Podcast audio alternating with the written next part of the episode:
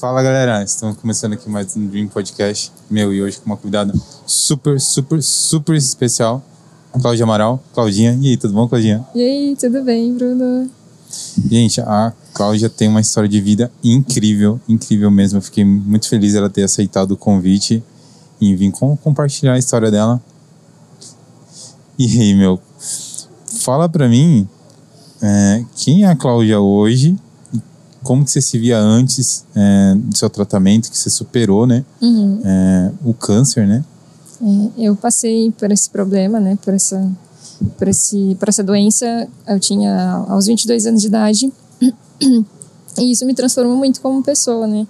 Me fez amadurecer muito e eu costumo dizer que eu sou uma pessoa totalmente diferente hoje do que eu era antes, né? Eu, os gostos mudaram, os hábitos mudaram, a visão de mundo mudou. É, eu me sinto hoje muito mais madura, principalmente espiritualmente, assim, né? Que foi é, o que mais me impactou durante todo esse processo, né? Ele é um processo que ele ainda acontece, né? Esse amadurecimento ele ainda acontece, a gente não deixa de aprender, né? Todos os dias. Mas quando a gente passa por uma situação assim que impacta muito a nossa vida, é, é, é um marco mesmo, assim, né, de, de amadurecimento. Então, eu costumo dizer que eu sou uma pessoa totalmente diferente mesmo do que, do que eu era antes. Né? Amadureci muito como pessoa, é, espiritualmente. É, é, uma, é, uma, é um contraste muito grande né, de quem eu era e quem eu sou hoje. Até quando eu te conheci, você estava com o cabelo bem curtinho na época, uhum, né? Meu? Uhum. qual, que, qual que foi o câncer que você teve? Onde que foi? Como que foi isso? Tá. É, eu tive um câncer que se chama linfoma e existem dois tipos de linfoma, né? O linfoma de Hodgkin e o linfoma não Hodgkin. O meu tipo de câncer, ele era um câncer é, que acomete o sistema linfático.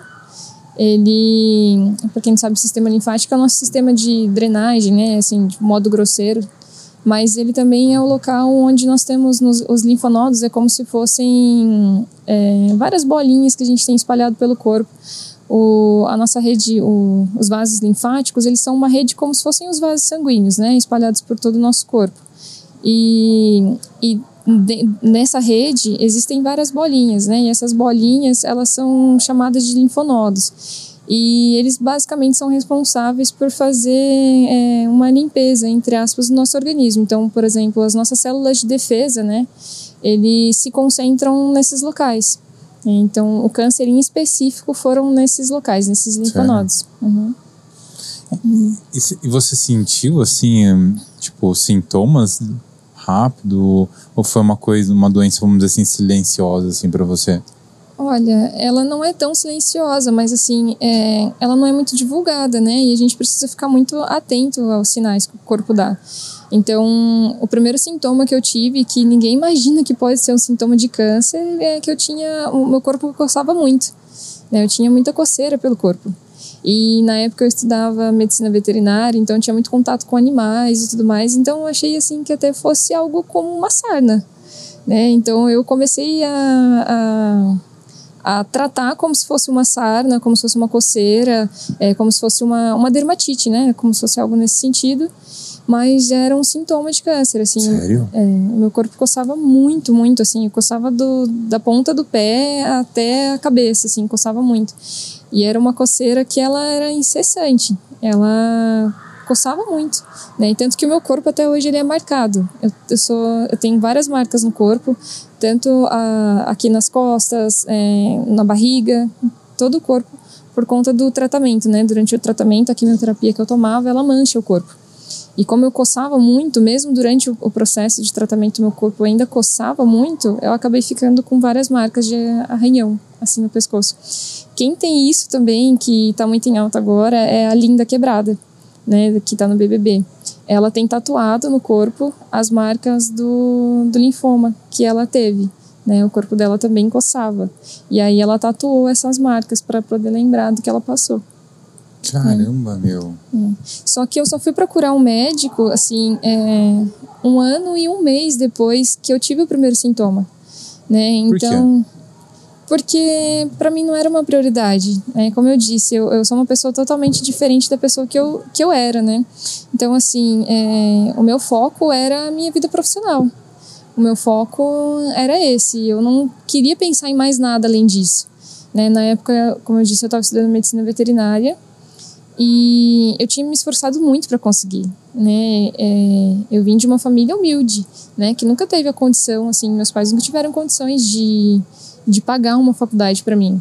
Então, é, mas mesmo assim, o meu pai ficou um ano pagando cursinho para vestibular para mim. E eu me esforçava muito, eu é, trabalhava durante todo o dia estudava à noite. E aí até que eu consegui uma bolsa na faculdade. E, e aí isso era minha, era minha vida, né? Era a minha razão de viver, né? E a Bíblia fala, né, que aonde está o seu coração, aí está o seu tesouro, né? E o meu tesouro ele estava na minha vida profissional. É, era só isso que eu enxergava. E então quando os sintomas começaram a aparecer, eu negligenciava, eu não até porque também eu nem tinha uma, uma, uma informação, né, de que isso poderia acontecer comigo. Você tem 22 anos de idade. Eu sempre me alimentei muito bem. É, eu não praticava atividade física, mas assim, a minha alimentação era sempre muito boa. Então, é, é, não tinha vícios, né? Então, não bebia, não fumava, não tinha nenhum tipo de vício. Então, aos 22 anos, você tem uma coceira. Você nunca imagina que seria um câncer, né? E... E você estava tão focado ali também na sua profissão que qualquer sim, sintoma ou sinal também que você não deu atenção, né? Sim, até porque é, o primeiro sintoma foi a coceira, né? Mas eu tive, por exemplo, a sudorese noturna, que é muito comum nos cânceres, né? Então, que, que são aqueles picos de, de suor durante a madrugada. Só que é, você nunca associa com câncer, né? É, eu achava que era porque eu estava dormindo com muita coberta, com muita roupa, ou algo nesse sentido. Só que, assim, o auge do, do, da negligência foi quando começaram a surgir nódulos palpáveis no meu pescoço. Sério? E eu tinha vários nódulos, né? Então eu tinha um aqui na clavícula, que ele era muito grande, mas mesmo assim eu negligenciava. O primeiro que surgiu, na verdade, foi aqui na nuca, atrás do pescoço. E ele era palpável. E eu tenho uma prima que, é, ela é fonoaudióloga, e na época ela estava é, aprendendo a trabalhar com a bandagem, né? E ela colocou uma bandagem aqui para aliviar a tensão aqui no meu pescoço e tal, né? E ela sentiu esse nódulo, né? Só que eu também já tinha sentido ele há um tempo. E só que eu negligenciava. E aí eu fui para um estágio. O primeiro sintoma eu tive em julho de 2015, se não estou enganada. E em julho de 2016, é, eu fui para um estágio. Eu fiquei 30 dias em uma fazenda. Eu fiquei trabalhando nessa fazenda. E esse nódulo, que era um, já tinha vários outros nódulos no meu pescoço. Né? Só que mesmo assim eu fui empurrando. Não era, aquilo não era importante para mim. Né? O, o, que me importava naquele momento era o que eu estava aprendendo nesse estágio onde eu estava, que era tudo muito novo para mim, era um mundo tudo todo novo e eu precisava aprender, eu precisava do máximo que eu conseguisse de aprendizado naquele lugar. Então não tinha espaço para eu para eu me preocupar com a, com a minha saúde. Né, então momento. você já sabia que você estava doente ali, né? Você não sabia que era um câncer, mas você sabia que você não estava bem, né? Eu não tinha ideia da gravidade. É... Na verdade, não. Assim, sabe quando realmente nunca passa na sua cabeça que você tem um problema? Eu estava tão focada com outras coisas que não me passava na cabeça que eu tinha um problema. Né? Nunca me passou. Nunca me passou Caramba. que eu tinha um problema. Tanto que até durante o tratamento, é, eu não, não tinha noção do, do que eu estava passando. Quando que caiu a ficha para você? A ficha caiu depois que eu precisei passar pelo transplante de medula. E isso já quase um ano de tratamento. Você ainda tentou levar sua vida de forma natural, uhum. tentou ainda continuar trabalhando, mas ah, chegou ali na hora que você precisou fazer o transplante, caiu a ficha pra você. É. Aí naquele momento foi quando a ficha caiu. Que eu falei, não, eu tenho um problema. Mas assim, é, era uma ficha caiu, mas não totalmente. Era por conta da situação, das circunstâncias onde eu tava vivendo, assim, Ah, sabe? então, tipo, ali você, aí que você meio que, vamos dizer assim, você falou, nossa, tô, tô, num, tô com um problema, tô doente, vamos dizer assim, né? Não sei uhum. se é a uhum. palavra certa. Mas ali que você percebeu que você precisava dar uma atenção para sua saúde. Isso. Naquele ainda momento. não tinha caído a, a, ficha ainda 100%. Não, não, não tinha. É, eu negligenciava muito, eu não queria, não, não passava na minha cabeça, por você exemplo. Acha que você não aceitava também? Não, não era uma aceitação. Porque antes mesmo de eu receber um diagnóstico, eu, eu tinha ideia do que podia acontecer, do que estava acontecendo. Eu tinha mais ou menos uma ideia do que estava acontecendo. Mas acho que é porque eu estava distraída mesmo, né? É a respeito dessas distrações da vida, né? A gente é muito distraído aqui. E eu só fui perceber que, assim, é, que eu tinha um, um problema que poderia ter me matado, né? Isso já depois de ter terminado o tratamento, inclusive, sabe? Embora o meu, o meu, meu tipo de câncer ele fosse um câncer de é, de fácil tratamento, com grandes chances de cura, né? É, mesmo assim, era algo que poderia ter dado errado, era algo que eu poderia, poderia ter me matado, mas isso nunca me passou na cabeça. Isso só foi acontecer uns dois anos depois de todo o processo, de todo o tratamento. Né? Então eu só fui ter essa ideia, a ficha só realmente caiu depois que tudo aconteceu, assim. Sério? Sabe? Sério. Teve algum momento específico que, que, te fez eh, uhum. trazer esse sentimento? Foi, é, eu costumo dizer que assim, o tratamento ele não foi difícil, né? A, todo o esforço físico, toda a dificuldade física que eu passei, ela não foi o difícil. É, o difícil foi depois. Foi quando eu me vi é, deprimida, é, me vi sem esperança. É um sentimento assim muito angustiante, mesmo assim, sabe? Você acordar todos os dias e você perceber que você não tem um propósito, que você não tem expectativas, que você não tem esperança, que você não tem sonhos, que você não tem projetos. E, e aí eu comecei a refletir sobre tudo isso, sobre a minha vida, né? O que tinha acontecido e o que, que eu estava esperando de mim, da vida, porque eu passei um período aí de pelo menos uns dois anos dessa forma, sem expectativa, sem ânimo. Pós-tratamento. Pós-tratamento. E ele foi o mais difícil. Você acha que ali você estava com. Não sei se você estava com sintomas ou com depressão? Eu não fui diagnosticada, né? Embora durante é, o processo de do transplante, eu, o médico chegou a me receitar algumas medicações, né, mas eu nunca recebi um diagnóstico diretamente, assim, né? Mas eu estava assim, é, era um, era um, eu estava bem deprimida, bem deprimida, tinha pensamentos de morte. Sério? Né, é, foi um período, assim, bem escuro da minha vida. E como que você teve um apoio da família? Como é que foi esse... esse esse reencontrar seu com, com a vontade de viver, de, de ter novos projetos? Olha, ele veio muito do apoio, principalmente do meu noivo, né? Que ele passou todo esse processo junto comigo. Ele esteve comigo em todas as etapas. E a família dele também sempre me, me acolheu, me recebeu muito. Eu tive muito apoio também da minha família, né? Do lado da minha família. E... Mas, assim, é, é um processo que ele é muito pessoal né? Eu fui muito acolhida, né? Tanto fisicamente também durante o tratamento, todas as pessoas que me ajudaram, que passaram por mim durante esse processo, é, elas me acolheram muito, assim, sabe? Não só a, a, minha família, a família do meu noivo, mas, por exemplo, todos os enfermeiros, todos os médicos, é, todas as pessoas por quem eu passei para fazer os exames eles, eles sempre me acolheram muito, assim, sabe? Eu, eu me lembro muito, inclusive, que durante o, o tratamento, durante o, o processo do transplante, é, tinha uma enfermeira que ela levava sempre para mim é, Gatorade e um pacote de picolé. E ela comprava do bolso dela, né? E ela tinha esse cuidado, ela tinha esse carinho de, de levar para mim, porque eu fiquei numa área de isolamento, né? Na Unesp em Botucatu. E, e aí, durante o, o processo do, do transplante, você passa por algumas etapas, né? E durante a etapa onde eu tomei uma quimioterapia bem forte, bem intensa, é, a minha imunidade ela ficou zerada. E, e aí, por conta disso, é, alguns outros problemas eles acontecem, né? Então, eu tinha, por exemplo, muitas feridas é, na boca, na, no estômago. É, e aí, eu precisava tomar coisas geladas para que isso é, amenizasse, né? E aí ela sempre levava, sempre levava Gatorade, ela sempre levava picolé. Então assim, eu tinha uma geladeirinha, né, próximo de onde eu tava, e sempre ficava cheia de, de coisas que ela levava para mim que ela pagava com o dinheiro dela, assim, sabe? E essa rede de apoio assim foi o que o que me sustentou. Mas ele é um, um processo, ele é um processo muito individual, que você não tem como não olhar para dentro de você, sabe?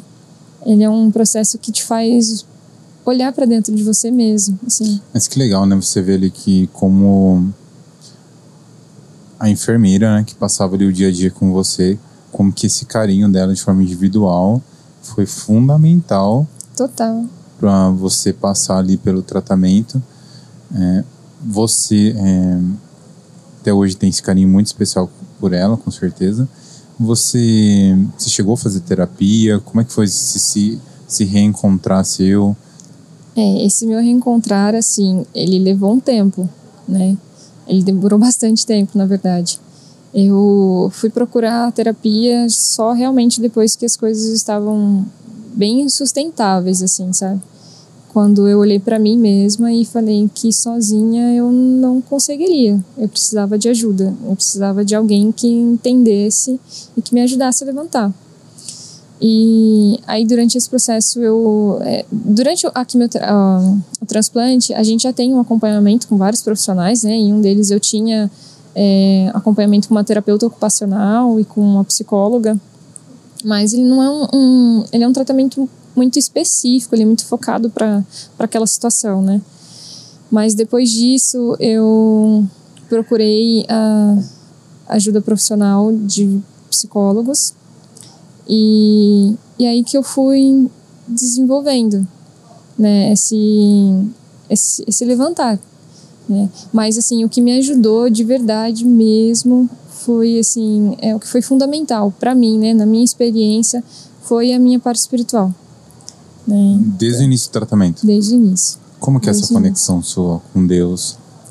Eu sempre fui cristã, né? Assim, eu não vim de um de um berço de familiar tradicional e tal. Mas eu a minha história começa aos 12 anos de idade, né, quando eu falo que quando eu realmente encontrei Jesus e passei por uma igreja pentecostal durante durante um tempo. Mas depois, conforme fui caminhando, fui é, ampliando, né, a, a minha visão espiritual. E Deus ele sempre esteve muito presente na minha vida, né? Só que às vezes a gente negligencia também essa parte espiritual da nossa vida, né? Então eu eu comecei a, a esse caminhar muito cedo, mas eu levei muito tempo também para entender que é, que é um relacionamento, né? Que a mesma forma como eu tenho um relacionamento, por exemplo, com o meu noivo, que eu preciso conhecer, dialogar, conversar com ele, é assim é com Deus, né? A gente para desenvolver um relacionamento com Deus, a gente precisa de tempo, a gente precisa de cuidado, a gente precisa de diálogo, né? E todo esse processo me ajudou também nisso, né? Para desenvolver esse, essa maturidade espiritual. Né? É, eu me apegava muito, né? Com Deus, assim. Então eu conversava muito com Ele durante todo esse processo. É, eu nunca perguntei por quê. Eu nunca perguntei para ele o porquê de eu estar passando por aquela situação. Eu sempre pedia para que ele me ajudasse a passar por tudo aquilo, que eu sabia que era um processo pelo qual eu precisava passar, né? E, então eu sempre pedia para que ele me ajudasse com todas as etapas que eu tivesse que passar e que para que principalmente para que isso servisse para que eu desenvolvesse sabedoria, né? Mas não a sabedoria do mundo, né? Mas a sabedoria de Deus. Então, eu pedia para ele paciência, para que ele me ajudasse a desenvolver os frutos do Espírito, né? Que está lá em Gálatas. Então, ele foi me ajudando, assim, né? Ele foi nos momentos mais difíceis. Era quando eu estava sozinha, eu moro sozinha, né? Então, os momentos mais difíceis de, de ansiedade extrema, assim, de estava muito deprimida, me sentindo no fundo do poço, sem saber para onde ir, para onde olhar. Era quando eu estava sozinha em casa. E aí, o único acolhimento, o único colo que eu tinha naquele momento era de Deus. Eu lembro, inclusive, de alguns momentos em que eu chorava nos pés do Senhor e falava para Ele me abraçar. porque naquele momento eu só queria um abraço. Né? E eu falava para ele: Senhor, me ajuda, me abraça, vem ao meu encontro.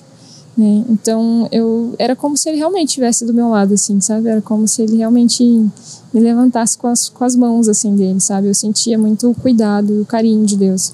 Mas eu também sabia que aquilo era um, um tempo em que eu precisava passar. Né? Era um momento que eu precisava para me tornar uma pessoa melhor. Né? Que no começo da entrevista a gente falou que é, eu sou uma pessoa totalmente diferente, né? Hoje eu olho para mim, ainda tenho muito muito a amadurecer, muito para crescer, né? Mas eu olho para a pessoa que eu sou hoje, para quem eu era, e eu não me reconheço, né? Eu achava que eu era totalmente autossuficiente, eu achava que eu tinha minha vida toda planejada, que eu tinha tudo programado e que tudo estava no meu controle. Eu achava que tudo estava sob o meu controle, né? Então eu tinha uma linha de raciocínio e eu falava que nada ia me parar nessa linha de raciocínio. Né? Até que o câncer veio para me mostrar que o controle ele é totalmente ilusório. Né? A gente não tem controle sobre nada. Né? E... Ah, isso todo mundo vivenciou, né? É, agora com a pandemia. Uhum. Então todo mundo teve essa percepção que você acabou de comentar, né? Que na verdade a gente não tem a, a rédea, o controle da situação, né? De nada, né? E eu achei muito bonito que você falou dessa conexão sua com Deus, porque é uma coisa que você veio plantando desde pequena, né? Dito uhum. que seja algo já da sua família, que veio da sua mãe, dos seus pais. E isso a gente já, já tem relatos, estudos que falam né, que pessoas espiritualizadas têm maior taxa de, de recuperação em qualquer tipo de tratamento, né? Uhum. E durante o tratamento, você, né, você comentou ali de situações pós-tratamento, mas teve o, o, caso ali no, no momento ali que você ficou 30 dias em isolamento total, né? Você deveria ter contato somente com essa enfermeira, ainda uhum. ela deveria usar alguma proteção, então você não tinha um contato ali do, do com o ser humano em si ali, né? De ter o, o contato, né? Uhum. Com certeza ela usava luvas, algo do tipo assim, porque você não poderia ter contato com pessoas. Uhum. Como é que foi esse tratamento? Como é que foi essa conexão sua com Deus ali? É, como que você lidava com a fé. Uhum. Porque eu acho que também tem muitas pessoas que quando se vê numa situação de doença, num, principalmente num câncer, né? As pessoas muito mais se perguntam por quê, né? Por que a pessoa está vivendo aquilo. E eu achei muito legal que você falou que não, não se fez essa pergunta. Como é que foi essa conexão sua com Deus? Como você chegou nesse pensamento também de não precisar, vamos dizer assim, perguntar o porquê que você estava vivendo aquilo. Uhum. É, eu tinha uma convicção muito grande dentro de mim que aquilo era para o meu crescimento. Né? E eu tinha uma, uma certeza muito grande de que aquilo não era algo que iria me matar, mas que ia me fortalecer.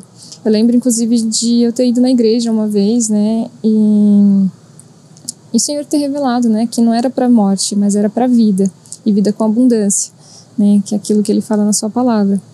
É, esse, esse, esse, essa parte do transplante, eu fiquei 30 dias né, internada na Unesp, em Botucatu. O meu tipo de transplante, ele foi um, um transplante que era até então novo, era um transplante que eles chamam de autogênico, que era o que eu não precisava de um doador, né, era a minha própria medula que poderia ser, digamos que, melhorada, selecionada e reimplantada em mim. É, eu vivi experiências assim do sobrenatural mesmo, sabe? Porque quando a gente está isolado, a gente não tem muito estímulo externo, né?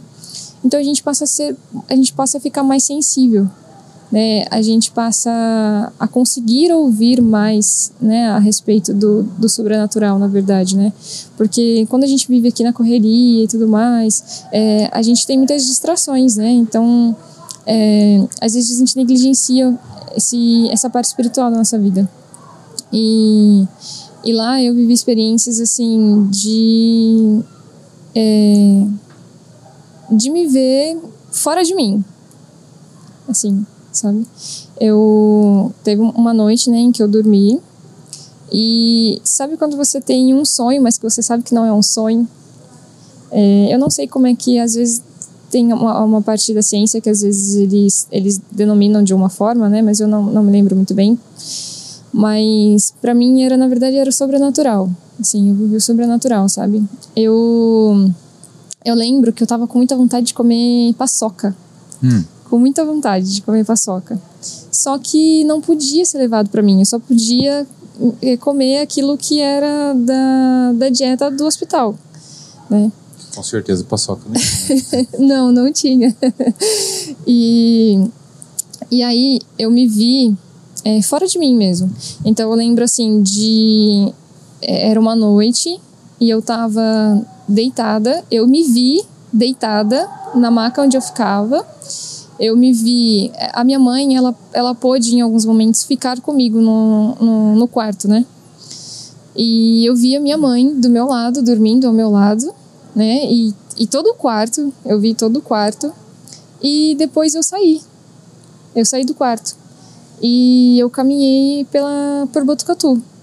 Eu lembro exatamente, assim, a, eu andando nas ruas de Botucatu, é, nas casas onde estava, e era noite, era madrugada. Era, eu estava andando de madrugada em Botucatu. Só que eu não conheço muito bem Botucatu, a cidade. Mas eu, eu sei que era Botucatu, eu sei que eu estava em Botucatu. E eu fui atrás de comprar uma paçoca. Porque eu estava com muita vontade de comer uma paçoca. E aí eu lembro que eu encontrei um senhor que me vendeu uma paçoca, mas eu não cheguei a comer, eu só vi que ele estava vendendo. E aí eu falei para ele, falei assim, olha, é, acho que não vai dar para eu levar não, porque eu tô internada na, na Unesp em Botucatu e eu preciso voltar. E eu preciso, eu, eu tenho que voltar, então não vai dar para levar. Agradeci ele e voltei e acordei. Então foi uma experiência assim é, que só para quem acredita mesmo. que foi algo que eu vivi, foi muito real, assim, muito real. Não era um sonho, sabe? É, eu conseguia fazer a distinção muito bem de, de, do que era um sonho e do que não era. Era muito real, tudo era, tudo estava muito no mesmo lugar, tudo era muito real, assim. Se eu soubesse que a gente ia falar sobre isso, eu tinha me preparado. Né? achei muito legal que você falou isso, porque ontem mesmo eu comecei a assistir um, um documentário é, onde que os cientistas falam sobre a experiência do sonhar, como que é, funciona o cérebro humano sobre quando a gente está em dormindo, etc. Mas não poder opinar sobre porque eu não assisti tudo. Uhum. Mas meu, é, é muito legal você ter falado isso porque a mente nossa é uma coisa não, acho que não tem explicação ainda para tudo isso que, que a gente consegue é, vivenciar, porque, tipo, quem tem uma conexão muito forte com Deus pode falar que isso é isso é uma experiência espiritual. Para quem é mais cético pode falar que que é loucura, que é um sonho. Que, que é um sonho. Uhum. Então cada pessoa vai ter sua interpretação sobre esse tipo uhum. de, de situação, de, de experiência. Mas eu acho, achei muito legal você ter compartilhado isso, porque eu acho que a sua vivência ali dentro do tratamento foram oportunidades que você foi tendo dia a dia de se reencontrar, né? Sim. Porque eu acho que a pessoa que você era, é, ou você deixou de ser ali em algum momento da sua vida e você retomou ser a pessoa que você era quando criança, é, teve essa, essa vivência. É muito louco, né, meu? Porque é a parte espiritual sua que, vamos dizer assim, que te guiou Total. Para você se passar por tudo uhum. isso e, e, ter uma vivência ali do tratamento de forma até mais não tão pesada, né? Uhum. É, eu lembro que assim é, a primeira experiência sobrenatural que eu tive foi antes mesmo de descobrir tudo isso, né? Eu, como eu falei, eu negligenciava muito isso e eu não estava assim tão espiritualmente firme assim, sabe? E, mas mesmo assim, ainda o Senhor achou graça de, de falar comigo, de conversar comigo, né, a respeito de todo aquele processo que eu passaria. Acho que é por isso que eu passei eh, um processo assim tão tranquila, né? A parte física foi muito tranquila para mim. Eu lembro que nessa época eu trabalhava com a minha com a minha irmã, minha irmã tinha uma loja, né? Então eu trabalhava com ela durante o dia, eh, durante a tarde, trabalhava meio período, durante a manhã eu estudava, fazia faculdade. E só que era um sábado de manhã, então eu tinha a chave da loja, eu que era basicamente responsável pela loja. E eu cheguei um sábado de manhã comum e fui limpar a loja, né? E quando eu comecei a varrer, é, eu senti o Espírito Santo falando muito forte no meu coração. Muito forte, muito forte, muito forte. E eu comecei a chorar. Eu chorava, chorava, chorava. Era um choro assim de soluçar, como uma criança, assim, sabe? E eu não estava entendendo por quê. Assim, não tinha acontecido nada para que eu estivesse chorando daquela forma. E eu senti dentro do meu coração, assim, né? O Senhor. É, não que ele precise, né? Mas ele, como se ele tivesse me pedido permissão. Né? Então, eu senti dentro do meu coração ele falar: Eu posso tocar em você para uma obra eu senti, é, eu senti ele falar exatamente dessa forma. Ele não precisa, né? Ele não, não precisa pedir permissão para ninguém. Mas eu acho que era, era algo que eu precisava passar também, né? E, e aí, naquele momento, eu chorei, chorei, chorei, chorei, chorei. E eu mesmo assim ainda estava muito confusa, não estava entendendo o que estava acontecendo. E aí o Senhor falou pela segunda vez: Eu posso tocar em você para uma obra e aí naquele momento eu só me rendi eu falei: Senhor, seja feita a sua vontade, não a minha. Uma semana depois foi quando os sintomas começaram. E aí uma semana depois foi que o meu corpo começou a coçar muito, é, que daí aconteceram uma, essa sequência de, de sintomas, né?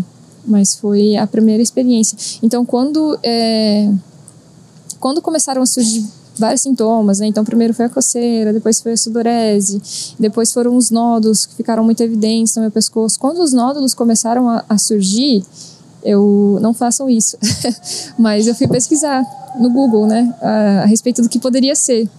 E tava lá que poderia ser um tipo de câncer. Só que naquele momento eu não senti medo. Eu não senti medo, eu não senti angústia, eu só senti uma paz muito grande dentro do meu coração. Eu senti uma paz assim que a Bíblia fala, né, que a paz do Senhor ela transcende todas as coisas, né? E eu senti aquela paz, a paz que ele fala, né? Era uma paz que transcendia todas as coisas.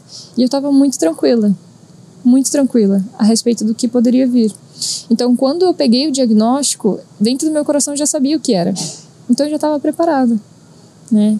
E então eu não me desesperei em momento nenhum, me desesperei. Eu só pensava, tá, então o que, que eu preciso fazer agora? Tá, eu preciso fazer um tratamento? Tá bom, vou fazer um tratamento. E era isso, assim, sabe? Meu, que incrível isso. Uhum. Eu, eu acho muito, muito forte isso. Porque todas as pessoas que compartilham histórias que, que, se, que se que têm essa conexão com Deus são pessoas totalmente diferentes. Assim, são pessoas né, que tem uma conexão mais forte com, com a vida em si, né? com as pessoas, né, com o tratar ali das pessoas, com o lidar do, do dia a dia ali, né, com situações adversas. Eu, acho isso extremamente inspirador, sabe? Porque as pessoas, acho que a grande parte da população fica perdida ali no dia a dia é, em, que nem você falou da parte da faculdade, né? Uhum. Você estava tão focada numa coisa, num projeto, que se desconectou é, com o espiritual, né? E no seu tratamento que você falou, é, que o mais difícil para você não foi o físico, né? Mas não. foi o, a parte espiritual, a cabeça. Foi, foi, foi, foi lidar, foi, foi a mente, né? Em específico, assim, foi lidar com assimilar tudo o que tinha acontecido. Quanto tempo durou seu tratamento? Ele durou mais ou menos um ano e meio. Um ano e meio. É, um ano e meio. E no, nos primeiros seis meses, é, para todo câncer, né, ele tem um, um, protocolo. Ele existe um protocolo padrão quimioterápico de medicamento que você vai tomar. É, eu então assim, como eu estava tão distraída, tão focada, mesmo tendo essa experiência que eu tive, né, espiritual, assim, eu estava tão distraída, tão focada em outras coisas que não fosse o meu caminhar com Deus, que é, eu achava que estava tudo certo e que era só isso que eu tinha que fazer. Eu ia fazer um tratamento por seis meses e que já ia estar tá tudo certo, já tá, ia estar tá tudo resolvido e eu ia poder voltar para minha vida normal. Né? Mas não foi isso que aconteceu. Então, os, os primeiros seis meses do tratamento, a minha vida não mudou, nada mudou Né? E eu costumo dizer que assim, Deus foi tão bom comigo, eu sempre tive o cabelo muito comprido, sempre tive o cabelo nas costas, né? E eu costumo dizer que Deus foi tão bom comigo que o meu cabelo ele não caiu do dia para noite. Ele não caiu é, como acontece às vezes com outros protocolos de quimioterapia, né? Que a pessoa do dia para noite o cabelo ela cai, o cabelo cai totalmente. O meu não, ele foi caindo aos poucos, bem de forma bem gradativa. Então ele foi ficando bem ralinho ao ponto de eu não e aí eu fui cortando, né? Então, das costas eu passei para um pouquinho mais curto, um pouquinho ombro, mais curtinho, até que foi, foi caindo. Então, até nisso Deus foi me preparando, assim, sabe? E, e nos primeiros seis meses, eu, a minha vida não parou. Então, eu continuava estudando, de manhã eu só não podia mais trabalhar, mas é, eu tomava quimioterapia numa terça-feira, passava o dia inteiro no hospital tomando quimioterapia, e na quarta eu já estava na faculdade porque era algo que eu tinha demorado muito para conseguir, eu tinha me esforçado muito para conseguir. Aquela bolsa naquela, na faculdade, ela era, era o, o foco da minha vida, sabe? E nada podia me parar. Então, quarta-feira de manhã eu já estava lá na faculdade, mesmo tendo tomado quimioterapia um dia antes, assim, sabe? E eu pensava, eu não, eu vou continuar, eu não vou parar, até que chegou o o último dia desse protocolo de seis meses, né? E, e aí eu pensei comigo, bom, vai estar tá tudo certo, o câncer já vai ter é, curado, eu vou estar tá em remissão total e minha vida vai voltar normal. Não precisei trancar a faculdade, não precisei fazer isso. E, e aí eu fui para para consulta com a médica, com a oncologista com quem eu estava me consultando. Isso antes ainda era em, em Bauru, né? Porque eu comecei meu tratamento em Bauru e depois para o transplante eu fui transferida para Botucatu. Por que você foi para Bauru? Porque é, eu, eu, tinha duas opções, três opções na verdade. Então é o sistema de, de saúde, né? Que faz essa distribuição. Então eu poderia fazer o tratamento aqui em Avaré, ou eu poderia ser transferida para para Jaú ou para Bauru, né? E por algum motivo eles acabaram me transferindo para Bauru. Né? De início eu queria ir para Jaú, mas assim, depois eu vejo que até nisso Deus foi cuidadoso comigo, né? Porque Jaú, ele é um hospital mais cheio, ele é, tem muitos pacientes, né? Então é mais complicado, é mais demorado lá. E em Bauru não, era tudo muito rápido. Bauru era tudo muito rápido. Eu chegava às vezes com 10, 15 minutos de antecedência e já estava na sala de, de, de, quimioterapia, sabe? Então, até nisso, assim, Deus foi muito cuidadoso comigo em todos os sentidos, sabe? E aí eu fiz esse primeiro protocolo de seis meses. E quando eu fui na, na consulta com a médica, ela virou para mim e falou assim: olha. É, os, os nódulos que você tinha eles não desapareceram, porque eu tinha, eu tinha nódulos, é, nódulos reativos espalhados pelo corpo todo. Então eu tinha muitos nódulos palpáveis no pescoço, mas também tinha no tórax e no abdômen. Então, Como que, que faz esse diagnóstico? Qual que é os exames que a pessoa faz normalmente? Eu fiz um exame em Jaú chamado PET scan. Então é como, sabe aqueles filmes que às vezes a gente vê as pessoas passando por dentro muito. de uma máquina muito grande? Era isso. É, se não me engano, uma ressonância? Isso, se não me engano, uma ressonância. Era, era isso, uma ressonância magnética. Hum. E aí até esse, esse, esse exame era bem complicado, assim, fisicamente ele era muito cansativo. É era bem desgastante. É? Eu eu ia para Jaú sempre em jejum, não podia comer nada. E às vezes eu ficava assim da noite anterior até uma hora da tarde do dia seguinte, sem poder comer. E aí só isso já me deixava com um estresse danado, assim, sabe? Quem faz a galera do jejum intermitente já fala, é normal. é, mas era, era complicado. Eu não podia, é, só tomava água, né? E, e, o corpo já debilitado por conta das quimioterapias e tudo mais, sabe? E aí eu tomava, eu precisava ficar uma hora numa sala tomando um um soro? O, não, era o contraste. Não, é, precisava, contraste. é, o contraste ele precisava ser na veia. Né? E aí era muito cansativo, porque assim, quando você está em, em, em, tratamento quimioterápico, as suas veias elas meio que desaparecem. Assim, então é, não tinha acesso. Eu não tinha mais acesso no, nos braços.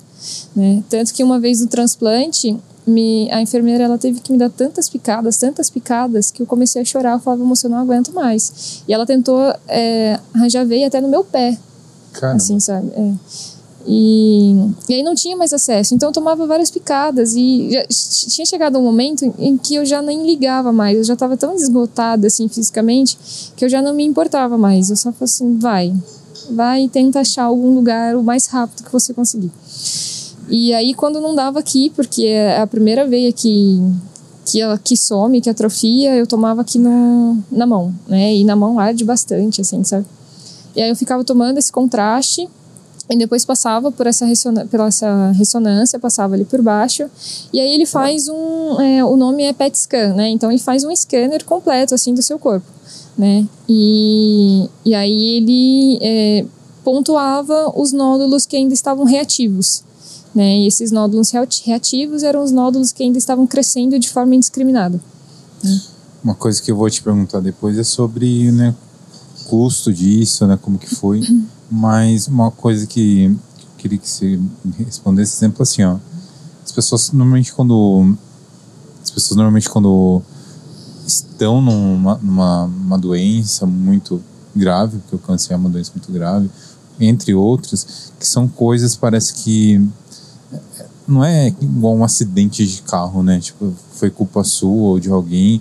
Tem coisas, doenças auto, autoimunes, acho que é o certo de falar, não sei se é certo, mas doenças assim que parece que sai do controle da vida da pessoa e a pessoa, putz, é uma coisa que veio comigo, eu fiquei doente, eu tive o câncer.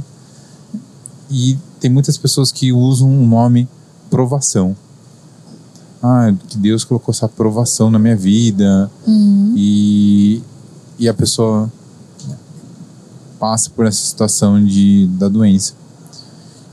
Como que você vê o seu caso? Você, você usaria essa palavra, provação? De forma nenhuma. Até porque durante esse meu processo, é, eu tive contato com, por exemplo, crianças que também estavam em tratamento. E como é que Deus seria um Deus justo se colocasse uma aprovação numa criança, né? Então, é, hoje é, eu entendo que assim, né, que na verdade é, Deus não prova ninguém, né? Nós vivemos num mundo caído, né? E, e, e nesse mundo caído nós estamos sujeitos às adversidades daqui, né? Jesus mesmo quando veio ele disse, né, que no mundo nós teríamos aflições, mas que em todas ele estaria conosco. Então, não é que Deus coloca uma aprovação para nós, né? Às vezes a gente pega uma aprovação com as próprias mãos, né? Não foi o meu caso. Foi uma adversidade, né? Algo que, que aconteceu na minha vida. Mas Deus usa dessas situações para nos transformar, para mudarmos, né? Para que nós sejamos pessoas melhores. E foi isso que aconteceu. Né? Então, durante todo esse processo, ele me ajudou a passar por esse processo, porque era um processo que eu precisava passar. Né? Por mais que eu tenha ouvido a voz de Deus falando assim, é, eu posso, é, é você me permite te tocar para algo melhor, para algo maior, e naquele momento eu senti dessa forma, mas depois eu entendi que assim, Deus não prova ninguém, né? Na verdade, ele já sabia que eu iria passar por aquilo. Né? Ele já sabia que eu precisava, que eu ia passar por aquela situação naquele momento da minha vida, porque Deus ele é onipresente, onipotente, então ele sabe de todas as coisas, né? A nossa visão ela é muito limitada. A gente só enxerga o aqui e o agora, né? Mas Deus, ele é o dono do tempo, então ele enxerga o passado, ele enxerga o futuro, ele sabe de todas as coisas, né? Então, ele usa dessas circunstâncias para que a gente aprenda a se tornar uma pessoa melhor. Né? Então, não é justo eu dizer que Deus me provou, Deus colocou essa aprovação na minha vida. Não é justo dizer isso. É porque você falou um ponto que é, que é o que reflito, a gente reflete muito, né? É, porque, vamos dizer assim, se a gente ir para essa linha de pensamento que Deus coloca aprovação, ou que é, uma doença é uma forma de a gente se reencontrar, é, por que, que uma criança né, passaria por uma situação dessa?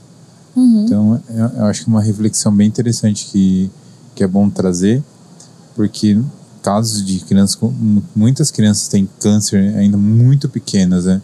Uhum. E, uhum. e, a, e a transformação delas, a, a vivência delas vão ser mudadas desde já, né? Então, o que você passou já com uma certa idade, as crianças passam lá muito pequenininhas e levam essa experiência de ser um humano, um ser humano totalmente diferente desde pequeno, né? Totalmente. Desde pequenos. É, é muito impactante, né? Mas, assim, o que mais me... O que mais me surpreendia quando eu tinha contato com essas crianças era de que elas... O quanto elas lidavam com aquilo de forma tão natural. Assim, para elas era como se fosse uma brincadeira sabe? Elas lidavam com aquilo de forma muito natural. Eu lembro, é, até o perder o cabelo era muito, muito simples para elas. Eu lembro de uma menininha que usava uma touca que ela tinha duas, é, duas orelhinhas assim bem grande. E para ela aquele era o cabelo dela e ela assim, era, era muito natural, sabe? Então é que, é que nem o exemplo uma mulher, né? É, o cabelo é muito importante, uhum. isso é cultuado desde muito pequeno ter uma vida toda ali, né? Sendo tendo aquele apego sobre uhum. algo estético que é importante porque é importante perante a sociedade, não que seja importante uhum. em si, né? Mas visualmente, esteticamente pela sociedade é imposto, é, é colocado como mulher e o, esse tratar do cabelo, né? É. Acho que é, é, e a criança não tem isso, né? Não. É. Mas, mas pra gente, assim, é algo realmente que é, é, mexe muito com a gente. Eu, como eu falei, né, o meu processo, ele foi gradativo, não, não perdi do dia pra noite. Tanto que quando eu fiquei careca, totalmente carequinha, é, eu andava na rua normalmente. E, assim, o mais engraçado era a reação das pessoas que me viam, né, sem cabelo. E mas, assim, isso não significa. Eu, eu, lidava também com muita naturalidade com isso, assim, né? Mas isso também não significa que algumas coisas às vezes a gente não sente, né? Então, eu ouvia muito é, que, por exemplo, ah, o cabelo, cabelo cresce, o cabelo cresce de novo, fica tranquila. É, eu não aconselho ninguém dizer isso para alguém que está passando por isso, tá? Porque, assim, a gente sabe que o cabelo vai crescer. A gente tem essa consciência de que aquilo é temporário, que o cabelo ele vai voltar a crescer. Mas aquele momento sem o cabelo, ele é um, um momento sensível. Ele é um momento doloroso, sabe? Então nunca digam para alguém que está passando por esse processo que ah, seu cabelo vai crescer, o importante é a sua saúde. A gente sabe, mas mesmo assim não deixa de ser difícil, não deixa de ser doloroso, sabe? E um, eu um tempo atrás eu fotografei uma uma pessoa, a Bruna, e ela estava passando por um tratamento também de químio. E na época em si, quando a gente fez a sessão, ela estava com o cabelo raspado e isso ajudou muito ela na, na aceitação da imagem dela, com ela se ver bonita, sabe? Eu acho que ela contou muitas histórias para mim e a aceitação da, exatamente do que, você, do que você falou ela sabia que o cabelo ia crescer. Uhum. Vai crescer. O seu cresceu. Mas naquele momento, ela se ver daquele jeito. E eu lembro até que ela falou uma coisa que até hoje eu não esqueço. Ela falou assim: é, esse ensaio não é só para mim. As mulheres também têm que ver é, como eu me sinto e eu vou passar essa segurança e elas vão se ver também que, que isso é uma, é, vamos dizer assim, é uma forma de elas se verem bonitas. Uhum. Eu acho naquele momento porque tem muita gente que meio que se esconde, fica tão inseguro e, e que você falou, é, a pessoa sabe que é, é, é momentâneo, uhum. mas é difícil. É. O, o, difícil é o, é o julgamento, é o olhar das pessoas, das outras das pessoas à volta, né? É, nem é o, o perder o cabelo em si, né? Mas é todo os, todos os olhares, né? A forma como as pessoas nos olham é, é diferente, ela fica diferente, né? Às vezes é um olhar de pena, isso também não é legal. Às vezes é um olhar de, de estranhamento, sabe? Então é, são os olhares das pessoas à nossa volta é que às vezes machucam. Nem é o fato de você estar sem o cabelo em si naquele momento, sabe? É porque eu esse ensaio me marcou muito pela conexão que eu fiz com ela e ela me contar todo o processo da doença, como que isso era importante para ela, foi algo muito singular para mim, sabe? É, porque, meu, é muito. para mim também, como profissional, trazer aquilo nas fotos era uma coisa assim que, é, tipo, eu tinha que trazer ela bonita, vamos dizer assim, ela se ver como ela gostaria, tipo assim, vamos dizer assim, ela tinha uma visão dela antes e a visão dela naquele momento, então ela tinha que ter essa sensibilidade de se ver ali forte, se reconectando consigo mesmo e aquilo me marcou muito, sabe? Então eu também trago essa leitura hoje quando eu vou fazer um ensaio, conversar com as pessoas, até na época foi muito próximo, né? Uhum. É, a gente tinha se conhecido ali próximo dessa época também. Uhum. Você tava com o cabelo curtinho também. E eu acho muito muito forte você fotografar uma mulher durante o tratamento, porque é, você tem que ter uma sensibilidade ali muito diferente do que é um ensaio, uma foto normal, porque a mulher, a, a pessoa está vivendo uma situação tão atípica na vida dela, ela tá tão sensível. Muito sensível. A gente, a gente aqui em Avara tem o projeto A Boba, né? Uhum. É, a gente, eu tive contato com o projeto, fotografei as meninas recentemente também. E eu acho que é uma coisa assim que quando a gente conhece pessoas que nem o conhecer a sua história, é, levar essa, essa mensagem para as outras pessoas é tão importante porque as pessoas quando iniciam um tratamento muitas pessoas ficam perdidas receosas né do que pode acontecer é e, e também muito inseguras em uhum. relação esteticamente por mais que você tenha confiança você vai passar mas uhum. é, o ser humano é naturalmente tem essa necessidade, mesmo que inconsciente, da aprovação dos outros visualmente. É, uhum. Não adianta a gente falar que não tá nem aí porque os outros pensam, porque é importante, assim. A gente Sim. vive numa sociedade, né? Exatamente. A gente vive numa sociedade, né? A gente vive num contexto social, né? Então, é, eu admiro muito. É, realmente pode existir pessoas que talvez não se importem muito com o que as outras pessoas vão dizer, mas de alguma forma, em algum momento, você acaba se importando, né? Mas é, o, o, que eu, que eu digo é que é, é, um, é, é, temporário, sabe? Aquele, aquele momento ele, ele vai passar, uhum. as coisas vão se ajeitar, eu posso dizer com propriedade, sabe? Para quem está passando por uma situação parecida, é que as coisas vão, vão melhorar. É, é um processo, sabe? Eu aprendi a, respeito da palavra processo, né?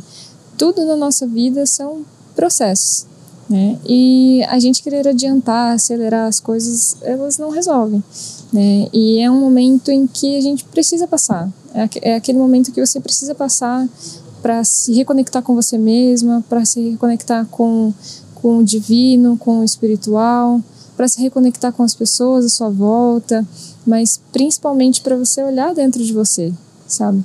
Olhar dentro de, de você e entender quem você é, qual é o seu propósito, que você gosta, o que você quer, o que você idealiza para a vida, né? Porque às vezes a gente tem essa essa impressão de essa mania, né, na verdade, de associar o ser com o ter, né? Às vezes as pessoas colocam que elas são a sua profissão, que elas são aquilo que, ela, aquilo que elas têm, né? Mas não é isso, não é sobre isso, né? Nós somos pessoas e isso ele é, é muito maior, né? O nosso propósito ele é muito maior do que essas coisas que a gente vai acumulando aqui nessa vida. Qual que era o... Você falou de propósito, né?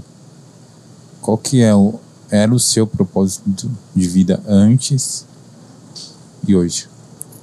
O meu propósito, ele era era era até egoísta, né? Era eu. Tudo era era eu, era para mim, era pro que iam pensar de mim, pro que iam achar sobre mim. Então, o meu propósito, ele era, na verdade, eu acho que naquele momento ainda nem pensava a respeito disso, assim, né? Mas. Pensava meu... nas suas metas, Exato. em conquistar, em, é. em fazer. O meu foco era esse. Era, era estudar, era trabalhar, era ter uma profissão, era ter um status social, né? era ser reconhecida, é, era o ter, era o ter a minha profissão, era ter uma profissão, era ter um diploma. E hoje? Né? Hoje é, é, o ser. Né? Hoje eu entendo quem de verdade eu sou. Né? Eu entendo que eu sou filha de Deus né? e que não existe cargo maior do que esse. Né? Não existe não existe lugar maior que a gente possa chegar né, do que esse. É, tem um, um, teólogo americano, é, que eu não vou me lembrar o nome aqui agora, mas que uma vez perguntaram para ele se ele queria, se ele não, não, tinha vontade de se tornar presidente dos Estados Unidos. Ele é um teólogo muito conhecido, tal, né, muito renomado. E ele disse para essa pessoa assim: Você está querendo me rebaixar? Né? Você está querendo me rebaixar? Eu já sou. Eu já sou filho de Deus. E não tem lugar maior onde eu possa chegar sabe? E hoje eu entendo isso. Às vezes a gente ouve, a gente é, entende, mas a gente não assimila isso dentro do nosso coração, sabe? É, não tem lugar maior que eu possa chegar. Eu já sou. Eu já sou. Eu fui recebida pelo Pai Celestial como filha. Eu nem tinha merecimento, sabe? Eu não merecia. Mas através do sacrifício de Jesus, eu fui adotada adotada como filha. Né? Então, hoje eu entendo que esse é o meu propósito. E hoje eu, eu, eu tento, assim, é, o, o, o, tanto que eu posso me, me aperfeiçoar, estudar, conhecer mais sobre quem Deus é, para que isso reflita as pessoas à minha volta, sabe? Porque a, eu, eu li um livro é, do Douglas Gonçalves, que é um, um pastor da, de uma igreja onde eu frequento atualmente, né, que se chama Jesus Cop. E, e o livro se chama Propósito. Né? E ele fala a respeito do nosso propósito, o propósito com P maior. Né?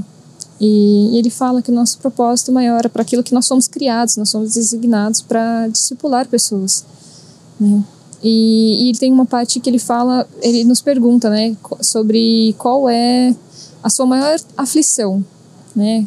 qual é a coisa com que você mais se incomoda nesse mundo. E desde que eu li esse livro, eu comecei a refletir sobre isso, né? Eu pensei, puxa, mas o que é que me incomoda? O que é que me incomoda? O que é que me incomoda? E hoje eu percebo que o que me incomoda é as pessoas não saberem quem Deus é, sabe? Elas não entenderem quem elas são. É... As pessoas às vezes elas elas conhecem sobre Deus, mas elas não conhecem na intimidade quem é Deus, né? Que Ele é Pai, né? Nós somos adotados. Então, essa é a minha maior aflição hoje, sabe? É, é ver o quanto as pessoas não conhecem sobre quem Ele é. E eu peço muito para que Deus me capacite, para que. Não para me tornar uma missionária, uma teóloga, uma pastora, nada disso. Né? Porque o nosso campo, é como o Douglas fala, né? que o nosso campo missionário é onde nós estamos plantados. Né? Então, se nós estamos é, no seu trabalho, seu trabalho é o seu campo missionário. Né? Se, é, na sua casa, esse é seu campo missionário. Né? O, o, cotidiano é o seu, o seu campo missionário, não precisa do extraordinário. Né? Então, é, eu tenho tentado me capacitar para isso, né? pedido para que Deus me dê direção, me capacite, para ser uma pessoa que esteja preparada para quem estiver com o coração aberto né, para saber um, um pouco mais sobre quem Deus é, para que eu esteja preparada para mostrar quem Ele é, né, e que isso seja reflexo na minha vida, né, que as minhas ações sejam baseadas no meu maior exemplo, que é Jesus Cristo, e, e para que gere né, esse questionamento às pessoas à minha volta, puxa, mas por que, que ela age assim? Né? Vou tentar entender o porquê. E que quando elas se questionem, elas tentem, tentem entender por que elas encontrem Jesus nas minhas atitudes, nas minhas, nas minhas falas. Então, esse hoje é o meu propósito. Né? O restante é consequência. Assim, que legal. Hum. E é impressionante, né? Que hoje a, a, a sua busca é crescer e ter essa evolução como pessoa. Uhum. Como pessoa. Como filha como filha de Deus. Porque, assim, a gente sempre, às vezes, talvez muitas pessoas já tenham ouvido, né? Que nós somos filhos de Deus, filhos de Deus. Mas sabe quando em algum momento da sua vida você tem um start, assim, que você fala, cara, Eu sou filha, filha mesmo. Sou filha de Deus. E eu sou filha porque eu fui adotada, porque Ele me quis, sabe? Porque Ele me recebeu. Eu não tinha esse direito, né, de ser chamada filha, mas Ele quis, Ele me adotou, sabe? Então é, é quando você tem um, um, um, start assim na vida que você entende que é, como age um filho, né? Quais são os, os benefícios de, de ser filho, né? Isso é transformador, assim, sabe? É transformador, porque às vezes muitas pessoas que estão dentro da igreja, elas vivem como servo, né? E o servo, ele sempre espera algo em troca, ele sempre espera um salário. Ele faz para que ele, ele faz para que ele receba, né? O filho não. O filho ele faz sabendo que um dia ele vai herdar aquilo que é do pai, né? Sabendo que tudo que ele tem é porque o pai proporcionou para ele. Eu né? então aprendi, a visão é diferente. Eu aprendi no, quando eu conversei com a Emanuele, que ela fala, né? É, que Deus chama a gente para ser amigo dele, né? Não para ser servo, né? Até mais, né? Ele, chama pra nos, ele nos chama para ser filhos. Que né? legal. E a gente tem que entender qual é qual é essa função de filho, né? Como que um filho se relaciona com seu pai? Ele não, não se relaciona com o pai dele pedindo algo em troca, né? Não, ele cuida dos negócios do pai porque ele sabe que um dia aquilo vai ser dele, né? Então ele tem muito mais zelo, ele tem muito mais cuidado por aquelas coisas. Né? Como que hoje você você, o que que você estuda hoje para ter essa evolução? Como que é, é como que está sendo essa busca sua para ser para ter essa evolução? Como que é esse seu dia a dia? Você mudou tudo na sua vida, hoje é, você está estudando gastronomia. Uhum. E como está sendo isso para você? É, hoje o curso gastronomia, né, que também foi algo que foi preparado por Deus para minha vida. É, mas em questão espiritual, eu eu desenvolvi o hábito da leitura. Assim, sabe? Eu Você não tinha antes? Não, não tinha. Eu desenvolvi esse hábito. E, e, é muito engraçado, porque assim, às vezes todo mundo gosta de ler alguma coisa, né? A gente só não sabe o que a gente gosta de ler. Uhum. Então, é, eu já li alguns livros antes, tudo mais com outras temáticas, mas a partir do momento em que eu comecei a querer me conectar de verdade com Deus, eu comecei a ler sobre a temática cristã. E aí eu percebi que aquilo é algo que me envolve mesmo, que me dá prazer em fazer, sabe? Então eu comecei a ler vários livros. É, eu já vi que no, no café mais de uma ou duas vezes você é sempre num cantinho ali lendo. É, sempre que eu consigo. Então, geralmente é no horário de almoço. Legal. e sempre no horário de almoço eu tô com um livro na mão. E é sempre na temática cristã porque é algo que realmente eu gosto, assim, sabe? É o que me dá prazer e que eu leio com muito ânimo, com muito. Que livro você muito... indicaria para as pessoas começarem? Olha, eu vou indicar um livro que transformou a minha visão sobre Jesus Cristo que eu entendi realmente que ele, quem ele é e que, cara, ele foi uma pessoa como eu e você, assim, uma pessoa de carne e osso, assim, sabe? Às vezes a gente não tem essa noção, né? Não. E que se chama Em Defesa de Cristo. Em Defesa de Cristo. Em Defesa de Cristo. Ele é um livro do teólogo Lee Strobel. É, ele era um ateu, né? Eu não vou dar spoiler, mas ele era um ateu, é, era um jornalista investigativo uhum. e e que ele começou a estudar a respeito da, da, da ressurreição. Né? Mas ele foi estudar como um cara que queria provar que Jesus Cristo não era real, que era só do imaginário coletivo. Sério? É, é, é aconteceu que assim, né, a família dele, ah, ele e a esposa dele eram Spoiler ateus. Eu não vou dizer o final, mas é, ele e a esposa dele eles eram ateus uhum. e e aí, em algum momento da vida dela, ela se converte. Né? Ela começa a se questionar sobre aquilo que ela pensava e ela se converte. E ele fica indignado. Ele fica indignado, ele acha que a esposa dele está vivendo uma mentira e que não é possível que ela está levando isso para dentro da casa deles. Ele fica indignado e aí ele começa a utilizar das ferramentas que ele tinha na profissão dele, né, que era de repórter investigativo. Então ele vai a, atrás de provas científicas para provar que a esposa dele estava errada, que estava vivendo uma mentira.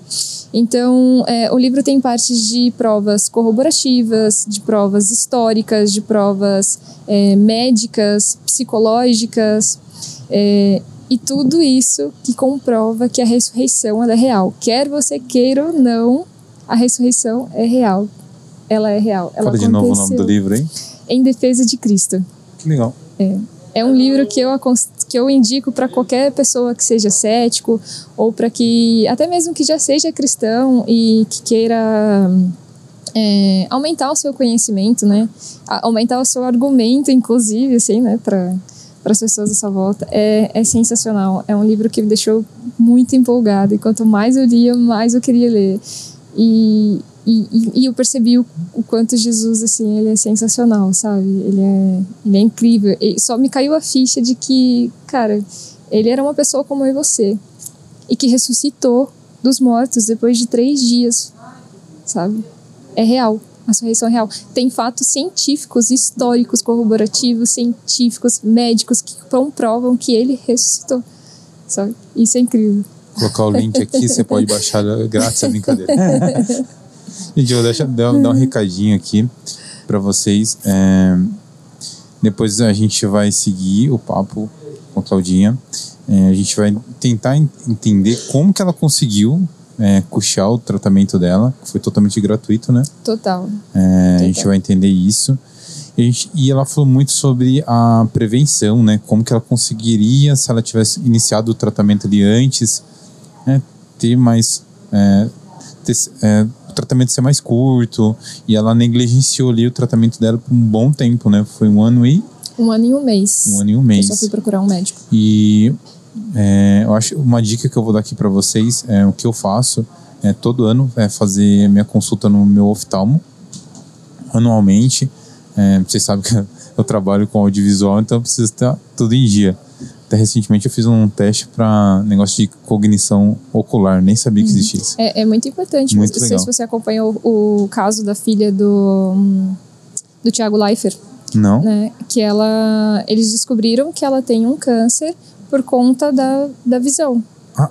É, por conta de, da forma como ela olhava e já estava Sério? Um, um caso já estava avançado assim. Caramba, então uhum. eu fiz um teste recente assim que tinha que é um teste de percepção, de velocidade do olho, essas coisas.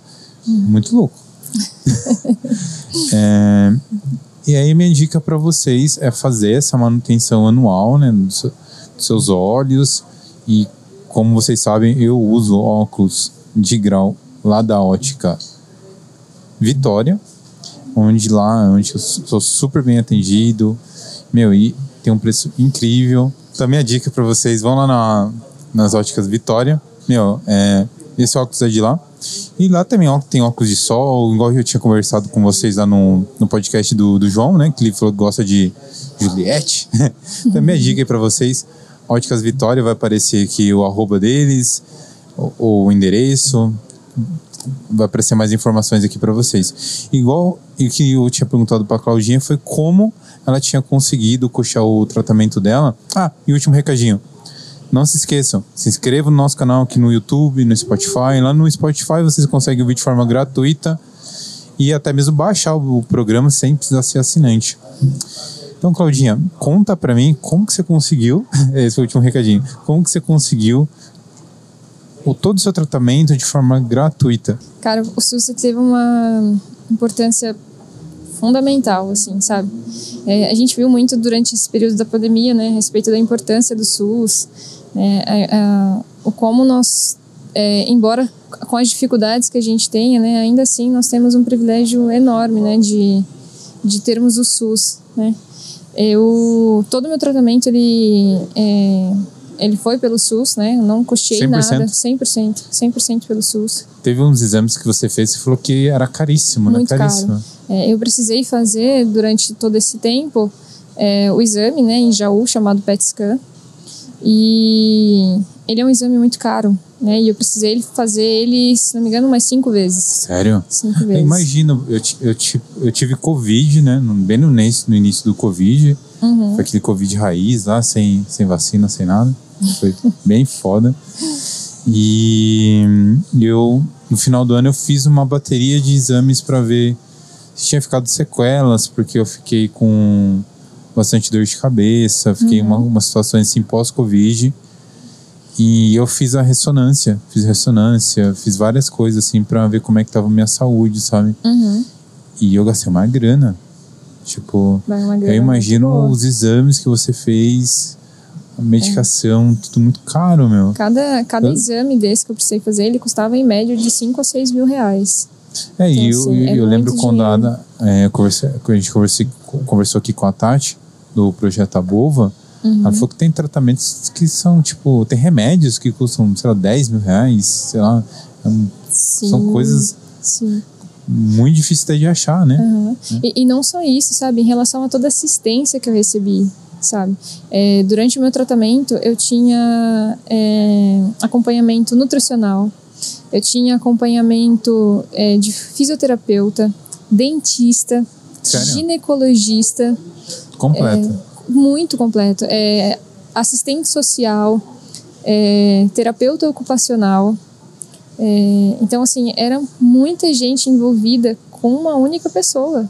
E tudo você sabe? passou isso lá na, na Unesp. Na Unesp em Botucatu. Unesp Botucatu. É, o meu transplante, ele foi um dos primeiros, né? Não sei se eu já comentei. É, eu fui uma das primeiras pacientes a passar por esse tipo de transplante, né? O, trans- o transplante autogênico. Eu fui uma da- das primeiras em Botucatu. Ele era um exame, era um tratamento bem, bem recente, assim. né? Tanto que a ala em que eu fiquei, é, ela já nem existe mais lá. Ela, já, Sério? é, ela já foi mudada para outro lugar. né? Já cresceu muito, ampliou e tal.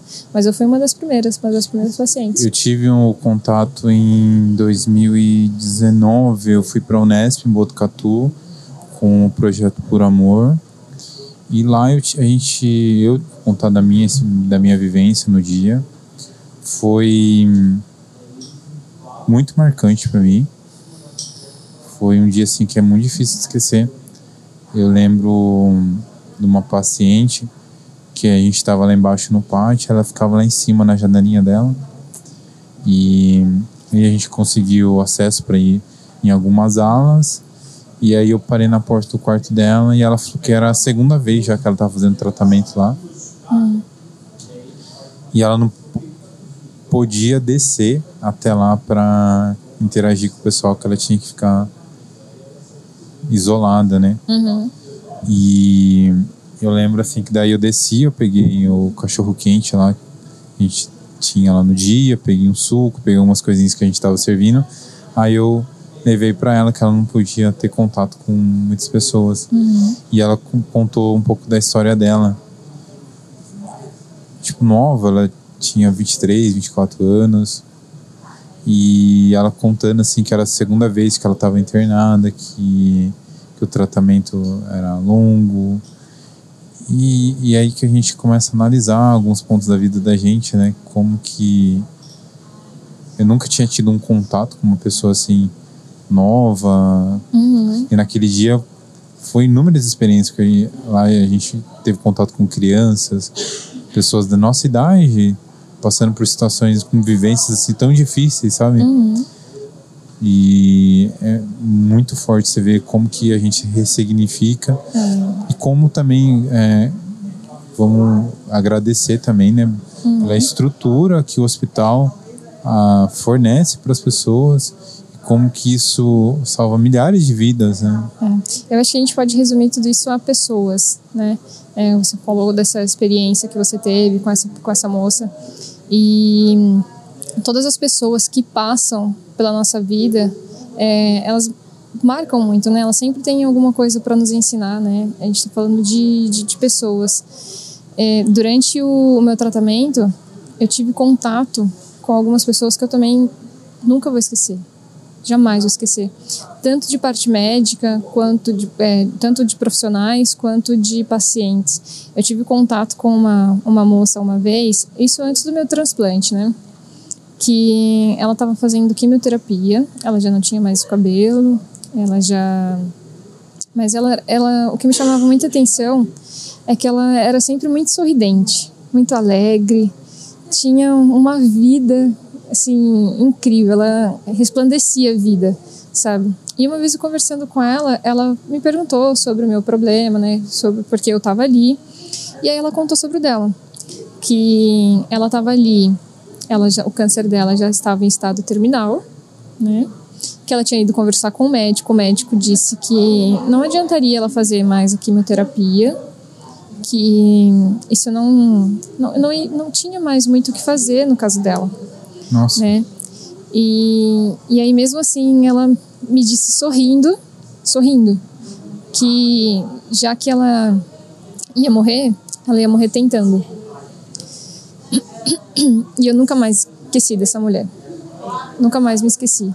Eu, me, eu, o que eu, mais me marcou foi o sorriso dela. O sorriso. Essa frase eu nunca vou esquecer. Já que ela ia morrer, ela ia morrer tentando. E com muitos sorrisos no rosto, assim, sabe? Eu vi uma vez um, um estudo que mostra que pessoas que, que recebiam e recebem a notícia que tem um tempo limitado de vida, elas elas tiram do papel e vivem, e vivem de forma tão intensa que, isso transforma a vida delas. Por isso que as pessoas que saem dessas doenças tomam um trajeto de vida totalmente diferente. Porque é, acho que o grande erro das pessoas é deixar para amanhã, né? E o amanhã não é certeza, né? É, é um privilégio viver. É, é, um privilégio. As coisas simples são.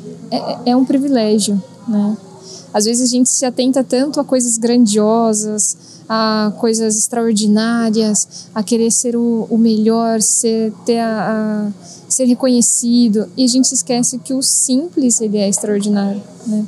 Eu lembro também de, de uma vez Antes de eu também passar pelo transplante, é, eu tomava quimioterapia e aí eu precisava fazer uma, um retorno médico para ver as reações da quimioterapia e tal, né?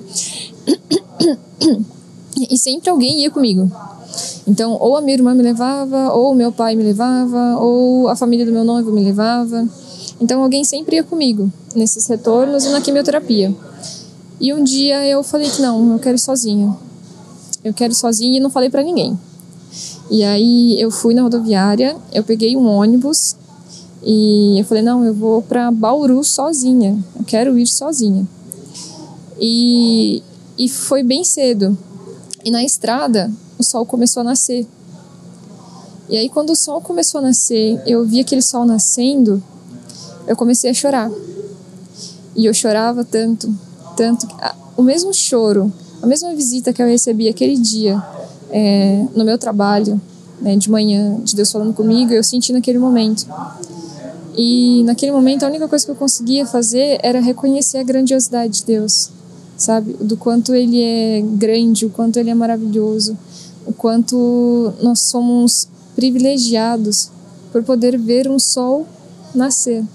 Né? E é uma coisa simples, que às vezes a gente não se atenta, né? Às vezes parece, parece até ser um, um pouco clichê, né? É, a respeito dessas coisas simples. Às vezes, a gente, às vezes a gente sabe, mas a gente não assimila, é aquilo que eu falei, né? Isso não cai dentro do nosso coração. Né? E isso é uma grande verdade. Coisas simples é que são extraordinárias, sabe? E às vezes a gente fica buscando o extraordinário. É, eu, infelizmente hoje as pessoas estão muito atreladas às redes hum. sociais ficam muito mais preocupadas em querer aparecer e se comunicar de formas pode ser elegante ou passar uma mensagem que não condiz com o que é a pessoa, uhum. é, com a realidade, com o que ela sente e o que é importante para ela, né? Então, coisas simples, né? Que nem você falou, que nem um pôr do sol, tomar um café com um amigo, são coisas assim que as pessoas não dão tão, tanto valor até perder, né? Exato. Naquele Como momento... que é a, a, sua conexão com, com a sua mãe? Como é que é? Como é que é essa vivência hoje com ela? A minha família sempre foi uma família um pouco conturbada. Assim, é, é eu vim de um lar onde não era um lar harmônico e tudo mais, né? Mas ao longo desse processo todo, né, eu costumo dizer que assim, é, Deus nos aceita como nós somos, né, mas Ele nunca nos deixa como nós estamos. E eu, por muito tempo, durante a minha adolescência, um pouco da fase adulta, eu tinha ainda muita mágoa, muito receio, é, principalmente do meu pai, na verdade, assim, Por né? quê? É, meu pai, ele sempre foi um, um, um cara bem autoritário, assim, sabe? Ele, ele sempre foi um homem muito honesto, muito. É, é, é, meu pai, a, minha, a, minha, a minha relação com meu pai era sempre muito conflitante, porque ao mesmo tempo que meu pai era minha figura de, de fortaleza, ao mesmo tempo ele era minha figura de fragilidade, assim, sabe? Meu pai era sempre, ele era aquele cara que nunca deixou faltar nada dentro de casa para nós, sabe? Ele era o cara que provia tudo, nunca nos faltou nada, mas ele era emocionalmente distante, sabe? Até hoje, assim, ele é um pouco emocionalmente distante. E ele teve um período em que ele era agressivo, então tive alguns problemas de violência doméstica dentro da minha casa. Com você ou com sua mãe? Com a minha mãe né? mas com a minha mãe. Os meus irmãos viveram, é, os meus irmãos viveram um pouco disso também, assim, né, dessa agressividade do meu pai. Então eu sempre tinha meu pai como uma figura de honestidade. Meu pai sempre foi muito honesto com suas coisas, com suas contas, é, com, com o prover, né? Mas ao mesmo tempo ele era sempre um cara muito autoritário, muito rígido, é, emocionalmente distante. Isso era muito difícil, né? E isso foi gerando muito conflito dentro de mim, né? Eu tinha uma mágoa assim muito grande, né, sobre a respeito do meu pai. E mas aos poucos assim Deus foi me ajudando a a, a enxergar que que por mais que talvez ele não tenha esse start, que ele não mude, mas eu posso olhar, eu posso ressignificar o meu olhar sobre ele. A sua né? percepção né? pode mudar de como isso. que ele... É, e todo esse processo que eu passei serviu para isso, assim, sabe? Para eu ressignificar o olhar que eu tenho a respeito das pessoas, né? Isso é, é um processo contínuo, tá? Não significa que assim, que é do dia para noite que você vai deixar de pré-julgar alguém ou de olhar de forma diferente para alguém, né? Isso é um processo que eu trabalho dentro de mim até hoje, né? Então eu me policio muito para não ser essa pessoa que olha para as pessoas com um olhar de julgamento. Embora isso às vezes aconteça, né? Nós somos seres humanos, a gente vai errar sempre, né? Nós nunca seremos perfeitos, mas eu sempre tento, eu me cobro, me esforço para que isso aconteça. Então, o meu olhar, assim, para o meu pai, ele é de constante ressignificação. Meu pai é. Meu pai é e você conseguiu expressar o seu sentimento para ele depois? Sim. E como sim. que ele recebeu isso? Ele recebe do jeitinho dele, né? É, às vezes ele recebe um pouco do carinho e às vezes do jeitinho dele ele, ele retribui. Mas é, o meu pai já está aí com quase 70 anos né? Então, assim, vai ser muito difícil para ele, talvez, né? Ter essa, essa, essa percepção. Né? Ele vem de um contexto familiar diferente, de uma criação também que provavelmente deve ter sido muito rígida. Eu não tive muito contato com os meus avós, né?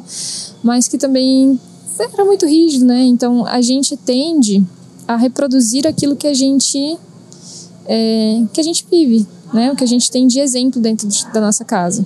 Sim. Mas eu e eu sou muito grata a Deus por justamente ter sido essa pessoa que que conseguiu romper esse ciclo, né? A Bíblia fala a respeito de é, maldições de geração em geração, né?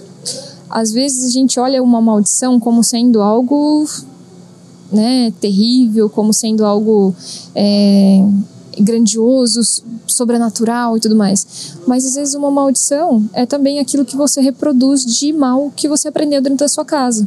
Né? E que se você não olha para dentro de você e, e quebra esse ciclo, né? Se você não tem essa, essa percepção de que, poxa, eu não quero progredir isso que eu aprendi dentro da minha casa, isso é uma geração. Essa é uma maldição que vai passando de geração em geração, né? O que você aprendeu com a sua mãe, a sua filha vai aprender com você e a sua neta com a sua filha, e isso vai sendo perpetuado, né? E... É, eu vejo isso na minha vivência. Eu cresci num ambiente onde que, hum. que o meu pai ele bebia, ele batia na minha mãe, ele era um cara agressivo. Uhum. Mas ao mesmo tempo ele também tinha esses traços de que, igual você falou, que ele se preocupava em dar um presente, uhum. que ele estava uhum. presente em alguns momentos, mas é, destoava muito, sabe? Uhum. Então é, é, muito complicado. E eu vejo isso muito hoje na, com a minha família, não, não replicar as mesmas coisas. Uhum. Porque é o lance de quebrar o. Que nem se falou de maldição, mas eu pensa em quebrar ciclos, né? É, então, se eu vivenciei aquelas situações, eu vejo que aquilo não foi correto. Ob obviamente, eu trago comigo muitas marcas hum, do que eu vivenciei por toda uma vida uhum. é, num ambiente desse. Então, é muito difícil a gente é, rever tudo isso que a gente viveu, entender que isso não é o correto uhum. e a gente não replicar, mas a gente vem com algumas limitações que a gente e crenças, né? Que a gente cresceu como, como figura uhum. é, vivências erradas, né? E a gente não pode replicar. E o mais uhum. difícil é a gente é, ter essa evolução, a gente não replicar e ainda é, trazer isso para as próximas gerações, que é muito difícil. Às vezes, e que nem você falou do julgamento, né? Pô, a gente sabe que julgar é errado, mas em alguns momentos a gente peca fazendo um pré-julgamento em algumas situações. Uhum. Então, acho que o mais difícil é você crescer num ambiente que às vezes não foi legal e ressignificar e mesmo e não trazer isso mais como base, né? Isso. Então mas é mais, muito difícil é, tudo isso. Mas o mais importante, pra, acho pra todo de, mundo. disso, disso, Bruno, é a gente não guardar mágoa, sabe? Não guardar ressentimento. Como eu falei para você, é, Deus ele nos adotou como filhos, né? Só que Deus ele também tem um modelo ideal daquilo que é bom para nós, né? E, e a gente não segue. A gente até se esforça em alguns momentos, quando a gente entende a boa notícia, quando a gente entende o evangelho, a gente se esforça para querermos ser pessoas melhores, mas a gente nunca consegue, né, na sua totalidade. E, e mesmo assim, Deus tem um olhar de misericórdia para nós, né? Deus ainda consegue olhar para nós e falar assim: tá bom, você errou, tá bom, mas eu te aceito, não tem problema. Eu, eu acredito no que você pode ser, no que você já é, mas que você ainda não desenvolveu, né? Porque todos os frutos do espírito, eles já estão dentro de nós. A gente só não desenvolveu eles ainda. Né? Então, Deus olha para nós com um olhar de quem nós temos potencial em ser, e não que nós somos, né, neste momento.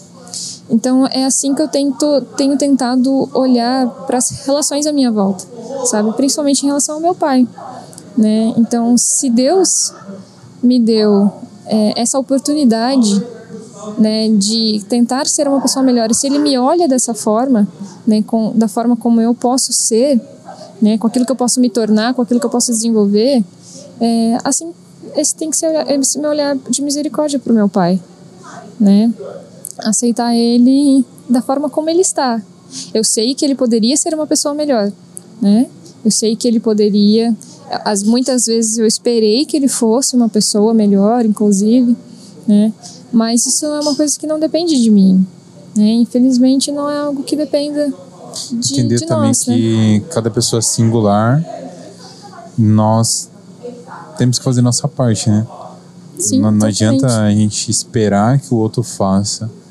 Infelizmente, se a pessoa não tomou uma boa decisão naquele momento, foi escolha dela. A gente Exato. não pode escolher pelos outros, né? Exato. A gente é. faz o melhor dentro da nossa consciência, uhum. da nossa, do que cada um acha que é certo e errado, mas cada um tem suas escolhas também.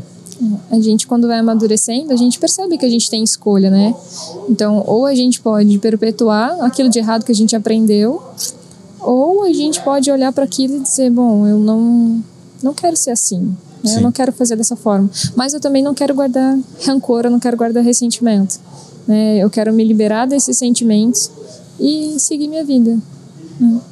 Viu? É, eu acho que pra gente finalizar o nosso papo, eu acho que seria muito interessante você dar essa dica para as pessoas é, como que elas conseguem é, iniciar, fazer um tratamento, qual tipo de médico, é, como que uma pessoa é, deve iniciar esse tratamento que você, no seu caso, você demorou tanto para procurar um médico e Uhum. iniciar seu tratamento. Como que você poderia indica, dar essa Acho- dica para as pessoas? Acho que o primeiro de tudo é, é ficar atento aos sinais que o seu corpo dá. Né? Às vezes a gente vive, como a gente falou aqui durante o papo, é, a gente vive muito nessa loucura e a gente não, não, não se atenta aos sinais que o nosso corpo dá. Né? Então, qualquer coisinha diferente que você tenha percebido, procura um médico. Né? E qual médico? Geralmente o clínico geral. Né? Só se você for procurar um posto de saúde, você vai falar primeiramente com um clínico geral. É, vai ser o seu primeiro contato médico. Né? Eu lembro que quando eu fui procurar um médico, né? Eu passei por uma clínica geral e expliquei para ela sobre tudo que estava acontecendo e tal. E ela virou para mim e falou assim: "Mas você só veio me procurar agora?" Né? Então assim, eu demorei um ano e um mês para procurar um médico. Né? Então, não negligenciem a saúde de vocês, né? não negligenciem mesmo.